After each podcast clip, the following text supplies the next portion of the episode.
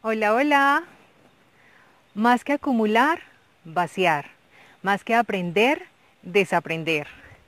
Más que aferrarse, soltar.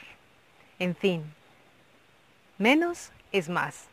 Soy Alejandra Hidalgo y la historia que les traigo el día de hoy nos permitirá ver que la vida es más generosa cuando aprendemos a soltar. Esta es la historia de tres hombres que cargaban dos sacos, uno en el frente y uno a sus espaldas. Y al momento en que se les preguntó a cada uno de ellos sobre qué cargaban en los sacos, esto fue lo que contestaron. El primero de ellos dijo, en mis espaldas guardo todos los recuerdos, las cosas bonitas que la gente hizo, pero los tengo ahí porque no los necesito y corren el riesgo de que se me vayan olvidando. Y en el frente guardo todos los episodios malos que me han ocurrido y de vez en cuando me detengo para sacarlos, revisarlos, estudiarlos, analizarlos una y otra vez desde las diferentes perspectivas que se pueda tener. Y de alguna manera, si lo pienso, esto me ha permitido no avanzar lo suficiente en mi trayecto.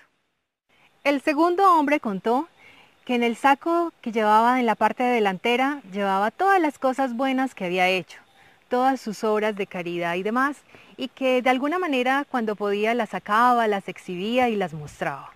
Y que en la parte de atrás llevaba su saco lleno con todos los errores que había cometido, que de alguna manera estos le acompañaban a donde fuera, y que el peso de ese saco era grande y que de alguna forma no le permitía avanzar con la rapidez que él quisiera.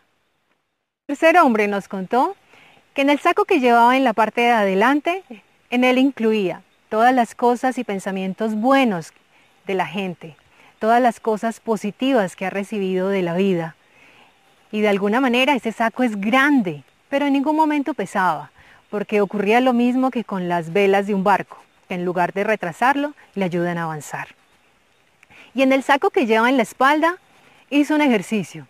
Cogió y le abrió un hueco en la parte inferior, de tal manera que las cosas se fueran saliendo a medida que fuera caminando. Y en este saco, el que incluía, incluyó todas las cosas malas que escuchaba de la gente y todos los pensamientos malos que a veces tenía de sí mismo. De esta forma, no lo retrasaba en su caminar y podía de alguna manera disfrutar del camino y del paisaje.